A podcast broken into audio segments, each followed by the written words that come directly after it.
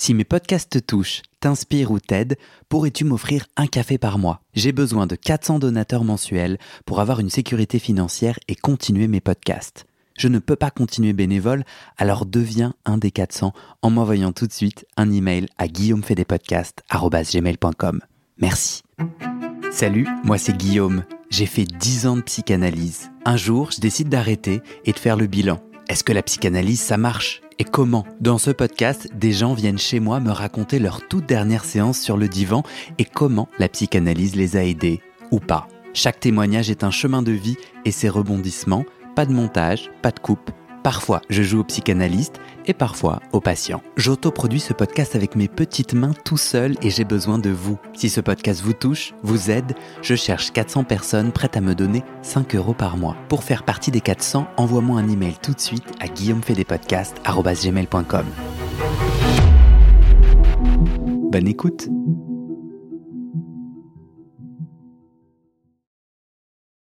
Allez, venez, on sort des sentiers battus.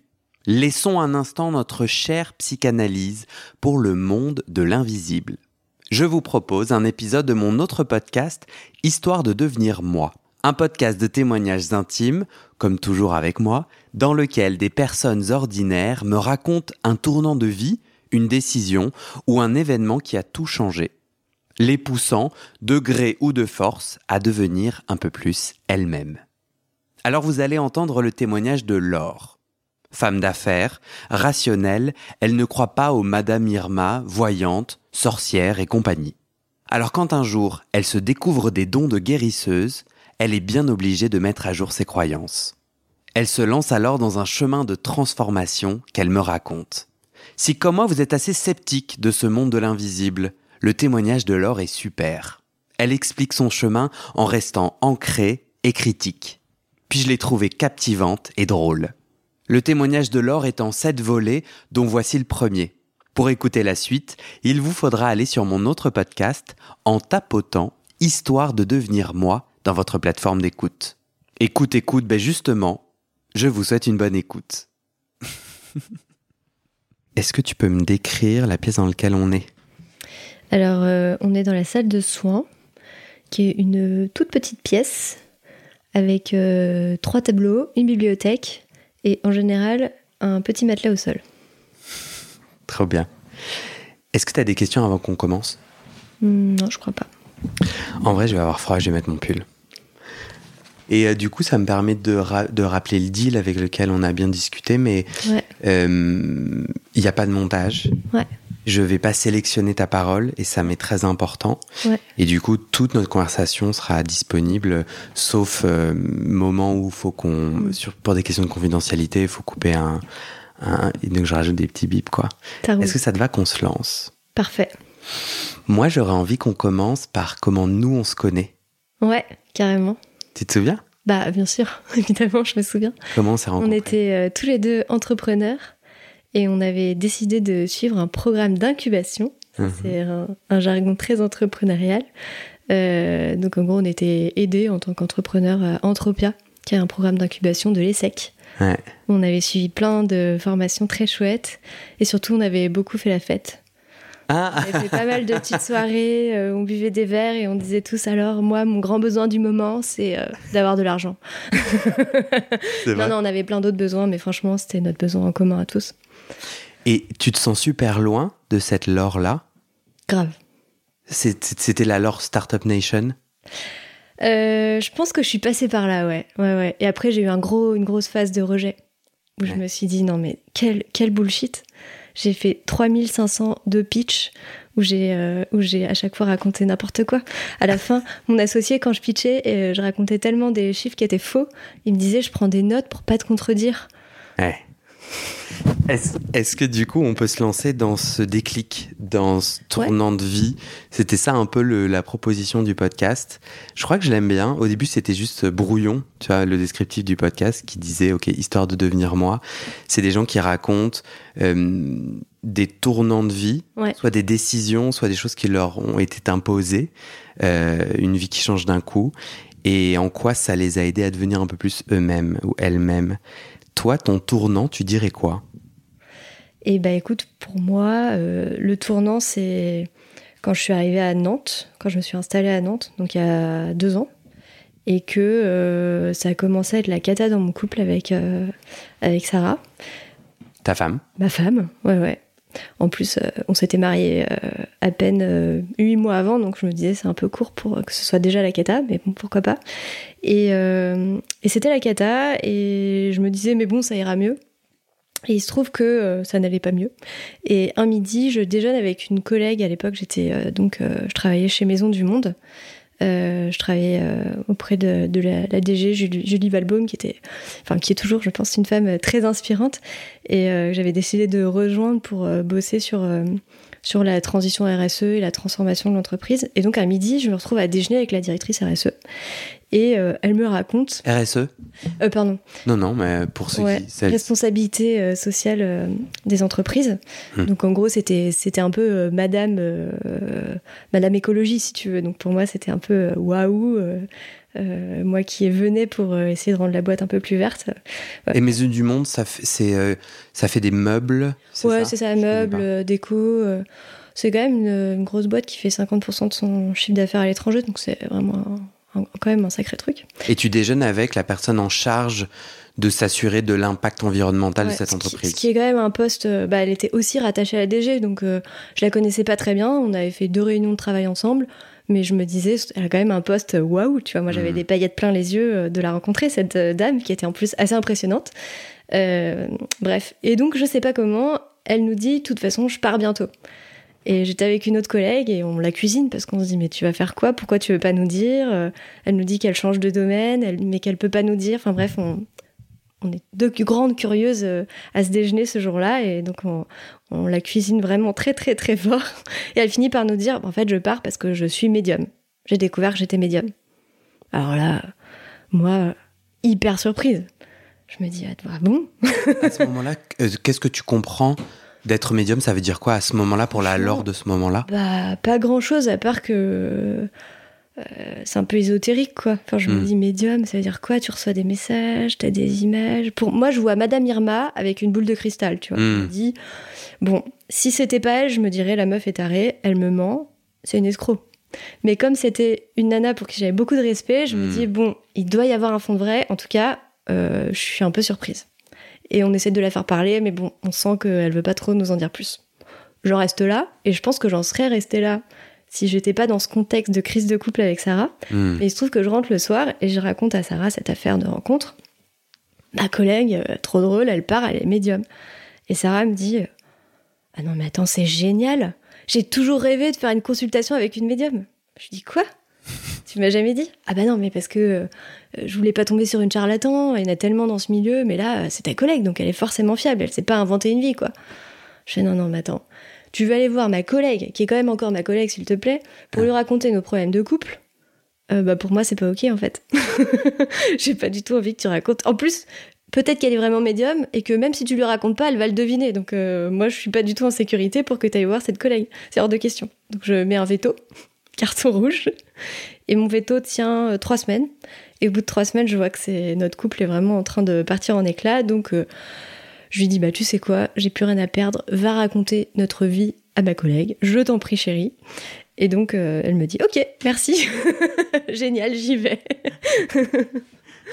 et donc elle prend rendez-vous. Et puis après moi je me dis bah après tout, si elle raconte notre vie, j'ai plus rien à perdre. Bah moi aussi j'y vais à ce moment-là.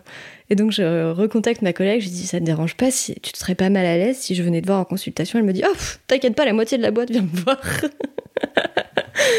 et donc euh, bah donc je prends rendez-vous. Finalement j'y vais même avant Sarah.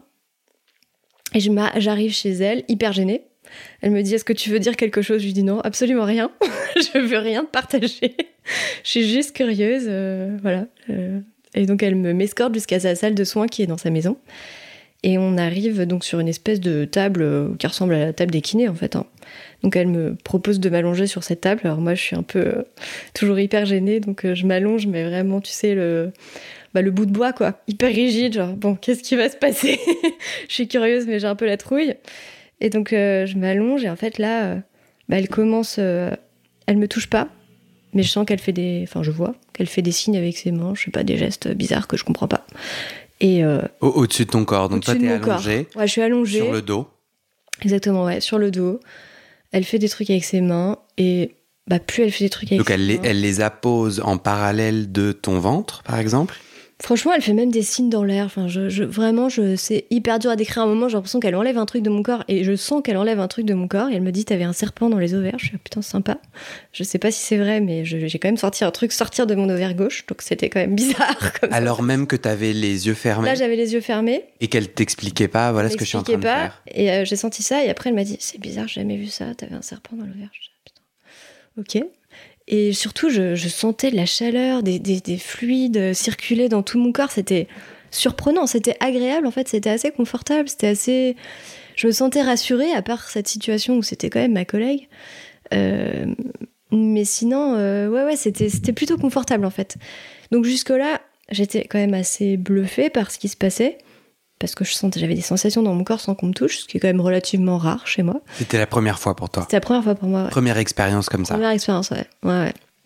Moi, j'ai déjà fait du yoga et tout, mais tu vois, tu sens euh, des petits picotements. Enfin, ça reste. euh, Voilà. Et du coup, ouais, première expérience. Mais jusque-là, bon, je me disais, ah, c'est assez surprenant, mais ça va. Ça va, je, je gère. euh, mes croyances sont pas trop bouleversées. Bon, je peux croire qu'effectivement, énergétiquement, je suis pas scientifique, mais ça, ça doit bien s'expliquer. euh, voilà. Sauf que là, elle commence à entendre des choses. Et donc là, elle commence à me dire des choses sur euh, ce qui m'est arrivé dans le passé dans ma vie. Et euh, elle, elle m'explique en quoi ça a un impact sur ma vie d'aujourd'hui, mes grandes blessures d'âme. Elle m'explique que ce sont mes guides qui s'adressent à elle. Enfin bref, moi, bah, j'hallucine. En fait, euh, je suis quand même hyper rationnelle comme, euh, meuf. Donc euh, je me dis, ok, elle, elle pose cette croyance qu'il y a des guides qui lui parlent et que c'est comme ça qu'elle a accès à ces infos. Moi, je vais pas adhérer à ces croyances.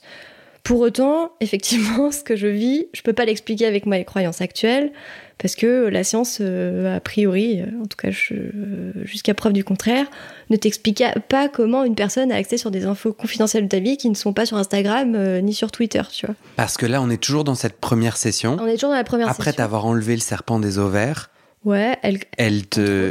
Là, elle commence à, à me dire des choses sur moi, vraiment sur qui sont vraies. qui sont vraies. Elle me dit, il t'est arrivé euh, euh, telle agression quand t'étais petite, je vois que t'avais tel âge. Mais comment elle sait ça, quoi? Et après, elle me dit, ah, et ça fait écho à une vie antérieure? Alors là, moi, je crois pas aux vies antérieures, donc déjà, on est dans la merde. Et elle me décrit une vie antérieure où j'ai aussi vécu cette agression, mais j'étais cette fois-ci un petit garçon. Et en fait, quand elle me décrit ça, j'ai toutes les images dans ma tête et ça me parle. Je vois le regard de mon père de l'autre vie. Enfin, je... Mais je me dis, bon, ça se trouve, j'invente. Quand on te raconte une histoire, euh, moi, on me lit une histoire, euh, après, j'ai l'impression que c'était un film. Bon, je, je rationalise, je me dis, bon, c'est pas sûr du tout que ce soit vrai, mais quand même, ça me, ça me chamboule. Hmm. Et puis surtout, comment j'explique qu'elle ait accès à toutes ces infos sur ma vie, quoi. Donc, euh, donc je suis un peu chamboulée, profondément chamboulée, parce que en fait, euh, quand on remet en question tes croyances, bah, c'est pas hyper confort. Hmm. Bref, je te passe les détails, ça dure quand même une heure où elle me raconte plein de trucs sur moi, où j'ai vraiment l'impression qu'il y avait quelqu'un qui était euh, derrière mon épaule depuis que je suis née et qui sait tout ce qui m'est arrivé dans ma vie, mais surtout toutes mes pensées les plus intimes, tous mes sentiments les plus in- intimes, et j'ai l'impression qu'on me comprend au plus profond de mon être. J'ai- Mm.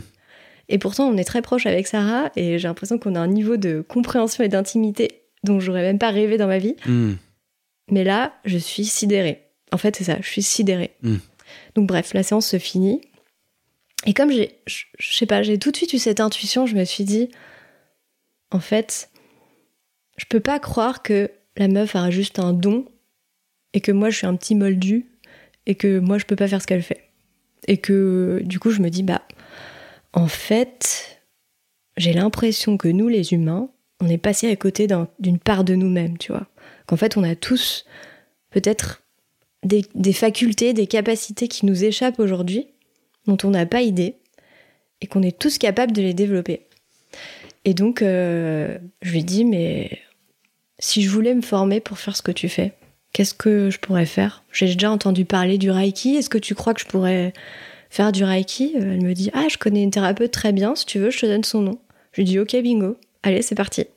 Et donc je décide de, de suivre ma première formation, euh, vraiment par curiosité. Je voulais pas du tout, du tout euh, en faire un métier, tu vois. Je me suis dit, euh, non, j'ai vraiment l'intuition que je suis passée à côté d'un d'un Mm. truc essentiel en fait. Voilà. Est-ce que, est-ce que tu serais d'accord de me raconter un peu qui est la Laure jusqu'à la crise de couple? Ouais. En fait, tu disais j'étais très rationnelle. Ouais, carrément. Euh, Je le suis toujours, hein, je précise. Ok. Euh, ok.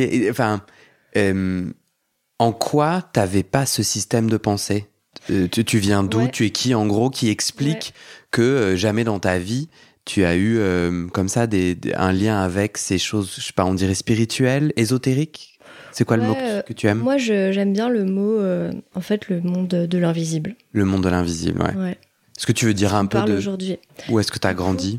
Ouais, bah moi, écoute, euh, j'ai grandi euh, à Maison Lafitte, en Île-de-France, euh, de deux parents très rationnels et très cartésiens. Hmm. Une maman qui est commerciale et un papa ingénieur. Et on m'a expliqué que dans la vie, bah, il y avait deux métiers, ingénieur et commercial. Donc ma sœur a fait ingénieur, moi j'ai fait commercial et la troisième a fait commercial. Tu vois, donc jusque-là. Ton matelas de soins vient de nous tomber dessus. Est-ce qu'on a déjà dit, je crois qu'on a déjà dit, euh, je, suis à, je suis chez toi, Ouais, dans ta maison, à Nantes, et dans ta maison, tu as une salle de soins, puisque tu es devenue, énergéticienne. j'ai vu sur Instagram, guérisseuse aussi. Ouais, énergéticienne, guérisseuse. En fait, moi, vraiment, ce qui m'anime, c'est d'accompagner la transformation intérieure. Ouais. En individuel ou en collectif. Et tu me disais que les, les étiquettes te... Ouais, après l'étiquette énergéticienne, pour moi, l'énergie, c'est un outil finalement Ouais. euh, qui m'aide euh, dans ces transformations, mais c'est pas l'essentiel, quoi. tu vas raconter, mais du coup là on est dans ta salle de soins. Tu avais mis le matelas qui te sert à, à peut-être étendre les gens, c'est ça fait, ouais. Sur le mur, il vient de nous tomber dessus. Ouais. Un signe Euh, ou ben, un hasard Tu l'avais mal fixé. tu veux que j'aille le ramasser que- Non, non, non, pas du tout. Je l'avais très mal fixé, je pense que ce n'est pas forcément un signe. Ok. Ou si un signe du fait que je suis assez maladroite comme personne.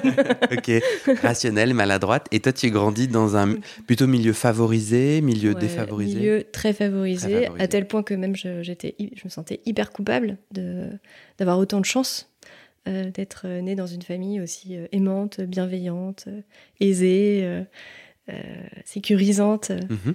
Et euh, Tu fais des études rationnelles? Je fais des études tout à fait rationnelles, Mhm. euh, un bac euh, scientifique et ensuite une école de commerce. Ok.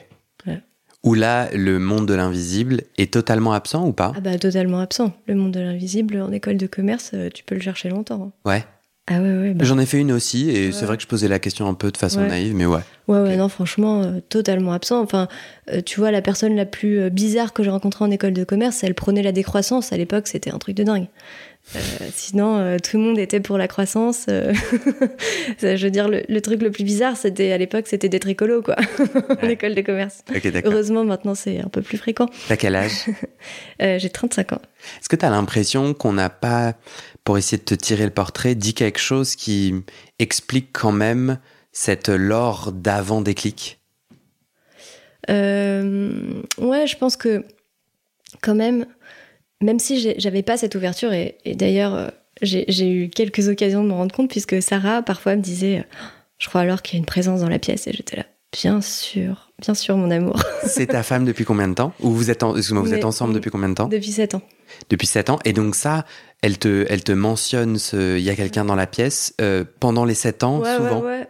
Bah ouais, de temps en temps, elle avait quand même des perceptions, euh, des sensations, et je lui disais, non, mais il doit y avoir un courant d'air, tu vois. Eh, ça t'attendrissait Je ou trouvais ça hyper mignon. Ok, mignon, ouais. Ouais, hyper mignon. En plus, je me sentais hyper utile parce que j'avais l'impression de pouvoir la rassurer. Moi, j'avais pas du tout peur quand il fallait aller dans une pièce sombre. Elle me disait Oh, Je sens qu'il y a des mauvaises énergies. J'étais là, Oui, oui, bah écoute, tu sais quoi, je, je vais mettre ma cape de sauveur et je vais aller dans cette pièce horrible avec toutes ces mauvaises énergies qui, moi, ne me fait pas du tout peur en fait. J'avais aucun mérite. Ok. Euh, donc, ouais, non, il y a ça. Et puis après, je pense que j'ai quand même toujours été quelqu'un en quête. Je savais, je savais pas de quoi. Mais je pense que ça, c'est hyper important pour euh, pas définir qui je suis, mais effectivement essayer de, de, de, de poser un peu. De le te décor. connaître, ouais. Euh, ouais, j'ai toujours été en quête en fait depuis depuis toute toute petite, tu vois. Euh, déjà quand j'avais quand j'avais 14-15 ans, j'ai fait une dépression parce que je comprenais pas le sens de la vie. Enfin, tu vois, je me disais mais c'est pas possible ce monde, il y a un truc qui déconne, il y a un truc qui on passe à côté du sens là, ça me semble incohérent en fait. Tout ce qu'on me raconte, le- tout le monde trouve ça normal de voir des SDF dans la rue, euh, de, de défoncer la planète parce qu'on t'explique que rationnellement tu comprends euh, l'économie tiendrait pas sans ça. Enfin, je, je trouvais que c'était, il y avait une forme d'absurdité. Et du coup, j'ai toujours été en quête euh, de sens, simplement. À 14-15 ans, c'est quoi C'est euh, à 14, 15 ans, on est au lycée? Euh, J'étais au lycée, ouais. Ouais, Et du coup, médicalement, tu fais une dépression? Ouais, C'est-à-dire ouais, que tu te mets à avoir des angoisses ou... ouais vraiment euh, des angoisses assez fortes. ouais, on me propose carrément de prendre un traitement médical, Mm. je vois un psy. Et t'as des souvenirs de cette époque? Ah ouais, ouais, carrément. assez précis. Et toi, tu te souviens te dire, tu ne comprends pas la violence du monde, c'est ça? Ouais, la violence. tu, où ta place dans ce monde Bah, en fait, euh, non, je comprends pas la violence du monde et je me dis que ma place, euh, bah, j'aimerais bien sauver le monde. Hmm. Mais à l'époque, euh, je me sens assez désespérée. Je, quand je vois l'ampleur, je me souviens, essayé, mais peut-être que c'était un peu avant les 14 ans. J'ai eu une phase où j'essayais de faire des schémas pour bien comprendre le monde. Je trouvais ça euh, hyper complexe et je trouvais qu'on passait à côté de l'essentiel et qu'on se racontait des histoires et qu'on se perdait dans ces histoires alors que la réalité était, était en fait sous nos yeux, tu vois. Hmm. Euh, mais du coup, cette quête de sens, pour moi, elle m'a, en fait, elle m'a jamais quittée. Mais de sens de pourquoi je vis ou parce que c'était quoi le, le mal ou la souffrance spécifique ou c'était quoi le problème que tu voyais dans le monde à 14 ans ou un peu avant? Bah, j'avais l'impression d'une, d'un côté superficiel, en fait, dans nos vies euh, matérielles.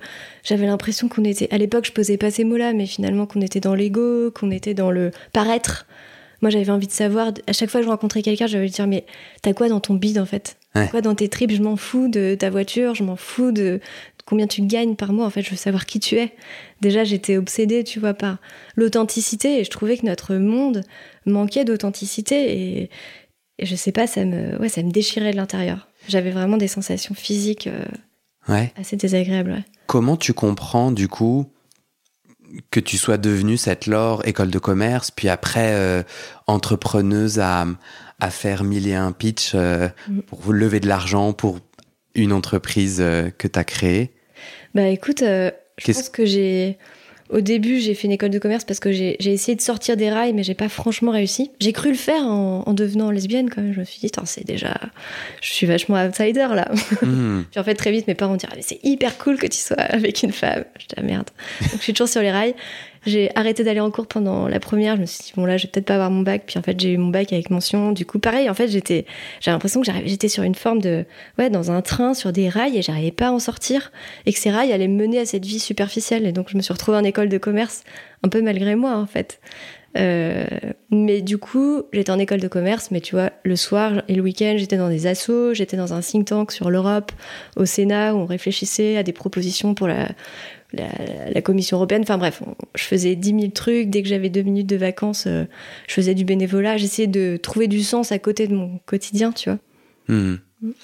Du coup, on retourne à, au déclic. Moi, je trouvais ça quand même intéressant là de, poser le, personnage entre guillemets, parce que moi, une des choses qui m'a vachement motivé à, à te demander euh, de faire cet échange, un, euh, moi, je n'ai aucune connaissance, compétence ni connexion avec le monde de l'invisible, c'est-à-dire que Mhm. il n'a jamais fait partie de ma vie. Alors là, je parle doucement pour voir s'il y a un souvenir qui m'arrive. Une anecdote. Je suis allongé sur un lit sous un Velux. Il fait nuit et euh, je me sens dans, un, dans une tristesse énorme. Je pense en lien avec le fait que je me sens homosexuel et que je me sens euh, explosé de, de peur de, de l'être, de que, que je dois faire. Et je regarde le ciel et je me dis, ah, j'ai grandi moi dans un milieu euh, catholique euh, euh, croyant, et donc j'ai dit, si Jésus t'existe, mets-moi une étoile filante. Et là, il y a une étoile filante. j'ai jamais vu d'étoile filante. C'était la campagne française, tu vois, euh, Ouais. euh, près de la Loire, euh, je sais plus comment s'appelle la région. ouais. Enfin, tu vois, on n'est pas en plein mois d'août, et encore, peut-être que mon souvenir est pas bon. Peut-être qu'on est en plein mois d'août, euh, exactement quand il y a mille. Mais t'as vu une étoile filante. mais c'est mon seul souvenir. En tout cas, j'aborde notre échange Mm. sans lien et sans connaissance. J'ai en revanche euh, une, euh, un- une curiosité bienveillante euh, et aussi critique, c'est-à-dire bienveillante parce que je, euh, ça me parle, Hmm. l'invisible me parle, sans trop savoir de quoi je parle. Critique parce que, à l'instar de, tu vois, j'ai un autre podcast sur la psychanalyse, j'en ai fait pendant dix ans, et je trouve ça important de me dire, ok, c'est quoi les dérives, c'est quoi le. Bien sûr. Euh, et moi, ce que j'adore dans ton profil, et, et, et un, je, je t'apprécie beaucoup en tant que, en tant que personne, et, euh, et j'ai envie de faire entendre ta voix, mais aussi tu es très rationnelle, tu es très intelligente, je te trouve extrêmement intelligente et très rationnelle, tu vois. Et, et j'ai l'intuition que, euh, c'est pour ça que je voulais qu'on pose ce Mm. setup, c'est que euh, t'es passé du tout au tout. Oui, c'est vrai que pour le côté rationnel, je l'ai pas précisé, mais j'ai quand même fait six ans de consulting, qui, je trouve, est une superbe école de rationalisme. C'est quoi le rationnel, consulting?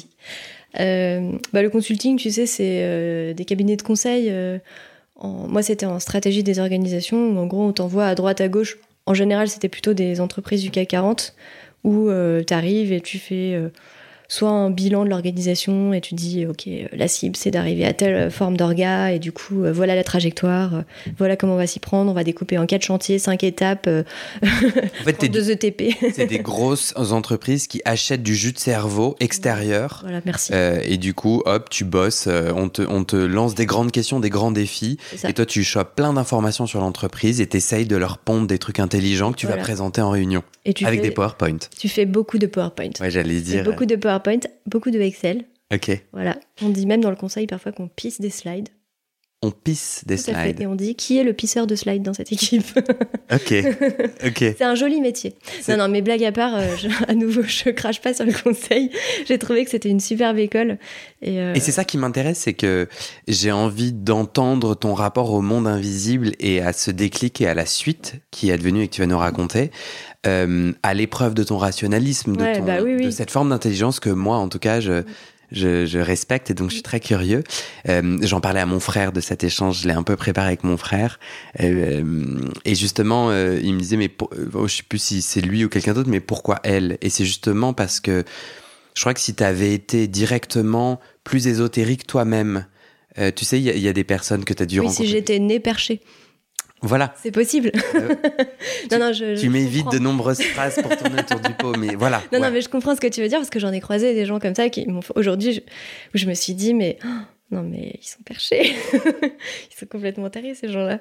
Et, et- et effectivement, ça, ça me challenge parce que je dois, maintenant que j'ai ouvert cette porte, euh, en permanence, au cours de ce parcours que je vais peut-être raconter après, je, je me suis dit, est-ce que cette croyance, j'y adhère ou pas? Est-ce que je la flag euh, perchée dans mon petit PowerPoint intérieur? Hmm. ou est-ce que je me dis ah, à explorer tu vois? Ouais. c'est, vraiment un challenge de chaque instant en fait de rester rationnel euh, dans ce monde-là Et c'est ça que je trouve vachement intéressant.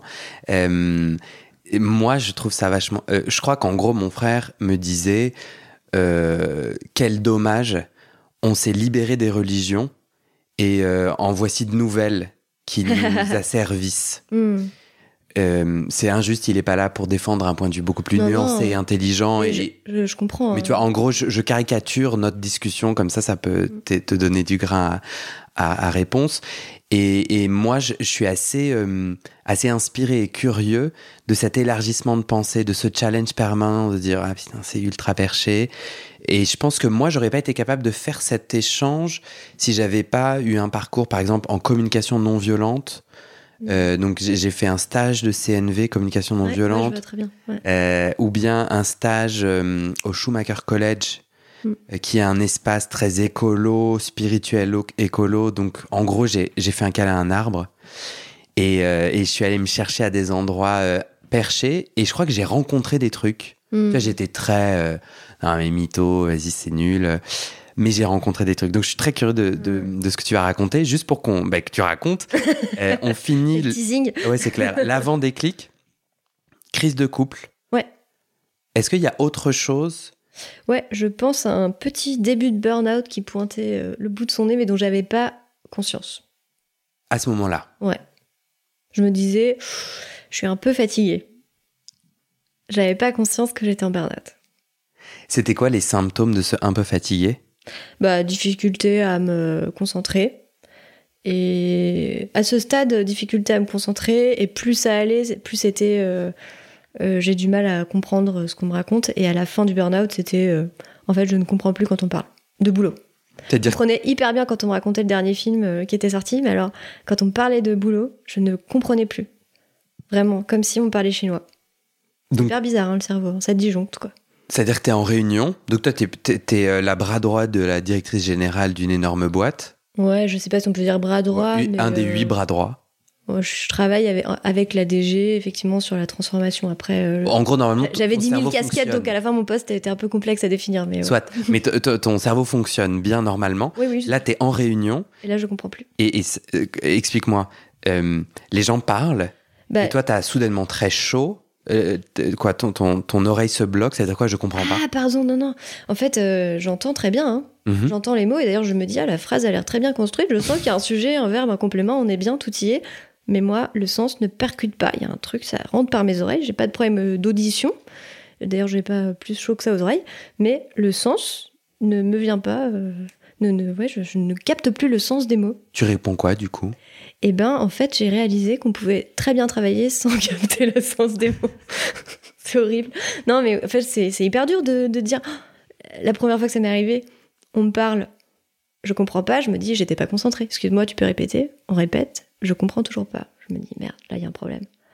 Et j'ose pas le dire. Je dis pas, excuse-moi, je crois que je viens de perdre. je vais remettre les plombs là, comme chez moi, ça a disjoncté. Je, je, t'entends plus, je te comprends plus. C'est hyper dur d'avouer que notre cerveau a disjoncté quand c'est notre principal outil de travail. Hmm. Donc j'ai pas osé euh, le dire.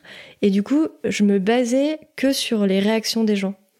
Quand euh, ah. au, son de la voix, à, euh, ouais, au aux intonations, euh, aux expressions, euh, en fait sur toute la communication non verbale, j'ai vu qu'elle était très très riche.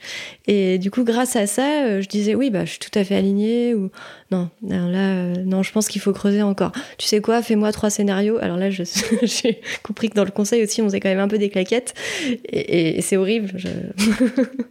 c'est assez horrible de l'avouer, mais oui, j'ai pas tout de suite osé dire que j'étais en burn-out. pendant combien de temps tu as eu ces symptômes? Et pourquoi tu rigoles Tu veux pas le dire Non, non, c'est honteux, mais je pense que je les ai eus pendant six mois. J'ai mis six mois vraiment à me l'avouer. Euh, pourquoi c'est honteux? Bah parce super que jugeant honteux. Oui, bah parce que c'est moi j'aime bien euh, je, suis plutôt quelqu'un d'honnête et de transparent et du coup, j'ai l'impression d'avoir caché quelque chose à mes ah. collègues, tu vois, de pas leur avoir dit oh, je suis désolée, je suis à 70% de mes capacités cérébrales. Ah, aujourd'hui, je suis plus qu'à 30. Ah bah là, je suis passée à zéro. Désolée, je ne sers plus à rien. J'aurais bien aimé avoir cette honnêteté euh, mais j'ai pas réussi, j'ai pas eu le courage en fait de le dire. Mais comment t'as tenu six mois? C'est énorme. C'était horrible. À ton... Ouais. C'était horrible. Non, c'était horrible. Après, ça a été progressif. Hein. Hmm. C'était vraiment à la fin où je ne comprenais plus rien. Et là, quand je vraiment je comprenais plus rien, du tout, du tout, du tout, euh, je pense que ça a quand même dû durer encore deux semaines. Deux semaines à... et, et, deux semaines où là j'avais j'avais ouais j'avais aucune info sur le sens de ce qui m'était dit à part la communication euh, non verbale. Et du coup, quand a été le, le coup pré final, qu'est-ce qui s'est passé? C'est ah bah, ce rendez-vous avec euh, cette médium? Non, non, non, non. Euh, en fait. Euh, Encore après, tu as continué à travailler, tu étais, étais, dans ton processus de burn-out. Ouais, écoute, euh, grâce à notre crise de couple avec Sarah, j'ai décidé d'aller voir un psy, enfin de reprendre un travail thérapeutique. J'avais déjà fait plein de fois dans ma vie, mais je me suis dit, allez, c'est le moment de m'y remettre. Et du coup, c'est ce travail avec ce thérapeute et une discussion avec une amie coach aussi, qui m'a fait prendre conscience que éventuellement j'étais en burn-out. Il y a un lien entre euh, ce déclic autour du monde invisible et le burn-out? Euh, Franchement, je pense pas, à part que ça m'a donné le temps d'explorer. Hmm. Tu t'es mis en arrêt? Je me suis soigné. J'ai été obligée de me mettre en arrêt et puis euh, et puis je voyais bien que j'étais pas capable de reprendre un boulot. Hmm. Donc je me suis ouais je me suis soignée. J'ai du coup j'ai fait plein d'autres soins énergétiques, plein de formations. Ça m'a vraiment créer l'espace. Enfin, c'était un, finalement un cadeau, je pense, hmm. pour me permettre d'explorer tout ça. Euh, tu, as la croyance, euh, euh, moi j'ai la croyance que notre cerveau déconnecte. Enfin, c'est quand même, c'est quand même impressionnant hmm. de, de, voir que ton cerveau ne déconnecte pas totalement et déconnecte à certains endroits. Toi qui as plutôt un parcours d'une femme professionnellement très engagée, très meneuse, tu es d'accord avec moi? Ouais, ouais euh, quick, ton cerveau te déconnecte comme pour te sauver. Tu as la croyance que ça serait ça le lien que je fais, mais tu l'as pas apparemment cette croyance que ton burn-out, il vient te dire non, ça c'est pas par là. Et, euh, et puis comme Mhm. t'entends pas, tu Ah commences oui. à me casser les pieds, donc clac. Ah si, si, oui, alors effectivement, si tu vas par là, euh, j'ai cette croyance aujourd'hui, mais c'est une croyance nouvelle hein, que j'avais pas à l'époque. Que en effet, euh, je pense que notre corps a une forme d'intelligence qui nous, qui, nous, ouais, qui nous dépasse, et que mon corps est venu me dire, euh, euh, en fait, ouais, c'est c'est pas le bon chemin, tu te perds, c'est pas du tout le sens que tu veux donner à ta vie, et, Ok. et, bah, donner cette opportunité, effectivement. de d'explorer je pense que j'aurais exploré mais d'explorer beaucoup plus vite quoi c'est allé très très vite pour moi La Laure, avant des clics, n'était pas connectée à la question de la somatisation. Tu pensais pas, toi, que quand t'avais mal à des endroits ou que ton corps disait des choses, ça, ça disait des choses, justement? Si, mais hum, je pensais que c'était pas systématique, tu vois. J'avais un ostéo qui me disait euh, quand t'as mal à tel endroit du dos, ah bah c'est le coup de poignard dans le dos. Je me disais non mais c'est bon quoi. non non, j'y croyais un peu, mais je me disais faut pas non plus exagérer, c'est pas systématique quoi. Ouais. Non non, j'étais vraiment euh, assez ouais hyper hyper cartésienne, voire peut-être on pourrait dire rigide, hein, vois, sur certains aspects Ouais. quoi. Ouais. Et donc là, on revient à cette séance avec cette ancienne collègue médium énergéticienne. Ouais. Je sais pas quel est- quels sont les bons Ouais, elle termes. s'appelle, euh, je crois qu'elle s'appelle médium messagère. euh, ouais. Médium messagère. Euh, elle t'a enlevé un serpent des ovaires. Notamment, ouais. T'as senti quelque chose. Puis Ouais. après, elle se met à te partager des informations Ouais. sur toi qui sont vraies, qui sont très intimes. Euh, Est-ce que tu es à l'aise de les raconter ou d'en raconter quelques-unes? Bah écoute, euh, Tu as le droit de dire non. Hein. ouais, ouais, en fait, c'est très. Enfin, ça a duré vraiment une heure, donc c'était hyper dense. Mais ce qui m'a le plus marqué, ce que j'ai retenu, c'est qu'elle m'a parlé de d'une agression dont j'ai été victime quand j'étais enfant, quand j'avais 7 ans, d'une agression euh, sexuelle. Et, et clairement, enfin, tu vois, on n'est pas dans l'info euh, gala, euh, voici, euh, où le truc est écrit de sorte à ce que tout le monde croit que ça s'adresse à lui, tu vois. C'était vraiment hyper personnel. Parce qu'elle t'a décrit la scène, elle t'a décrit. Bah déjà, elle m'a dit que ça m'était arrivé et que j'avais 7 ans. Fallait pas, enfin, elle Ouais. pouvait pas vraiment l'inventer. Et elle m'a dit ce que j'avais ressenti à l'époque, pas quand ça m'est arrivé, mais après, que je, la solitude dans laquelle je m'étais trouvée. Je, t'avoue que là, je sais plus exactement ce qu'elle m'en a dit, mais sur le coup, je me suis sentie euh, vraiment euh, comprise. euh, hyper profondément dans, dans mon, dans mon âme en fait. Je posais pas ce mot-là, évidemment, j'y croyais pas à l'âme, mais c'est ce qui s'est passé. Et c'est la fin de cet épisode. Vérifiez dès maintenant si la suite est déjà publiée. Sinon, vous pouvez vous abonner à ce podcast sur votre plateforme d'écoute pour être alerté dès la sortie des nouveaux épisodes. Et si vous aimez les témoignages intimes comme celui que vous venez d'écouter, j'ai deux autres podcasts qui pourraient bien vous plaire. Je vous les présente. Histoire de devenir moi. Ça, c'est un podcast dans lequel des gens ordinaires me racontent un tournant déterminant pris dans leur vie. Ils racontent le déclic qui a tout changé et comment ils sont devenus un peu plus eux-mêmes. Comment devenir sexuellement épanoui? Ça, c'est un podcast dans lequel des hommes, gays, bi ou queer, racontent leur chemin de sexualité et comment ils tentent de s'épanouir face aux normes. Alors pour écouter ces podcasts, vous pouvez tout simplement taper les titres dans la barre de recherche de votre plateforme d'écoute. Mais je vous mets aussi dans le descriptif de cet épisode les liens pour écouter ces podcasts et les liens de mes réseaux sociaux pour découvrir les coulisses de mon aventure de podcasteur et aussi la page de dons pour soutenir mon travail et mes podcasts. En tout cas, n'hésitez pas à m'envoyer vos retours et vos réactions à guillaumefedepodcast.gmail.com ou sur mes réseaux sociaux. Ça me motive énormément de savoir que ces histoires naviguent et résonnent, ou pas d'ailleurs. Allez, merci pour votre écoute et à très bientôt dans vos oreilles.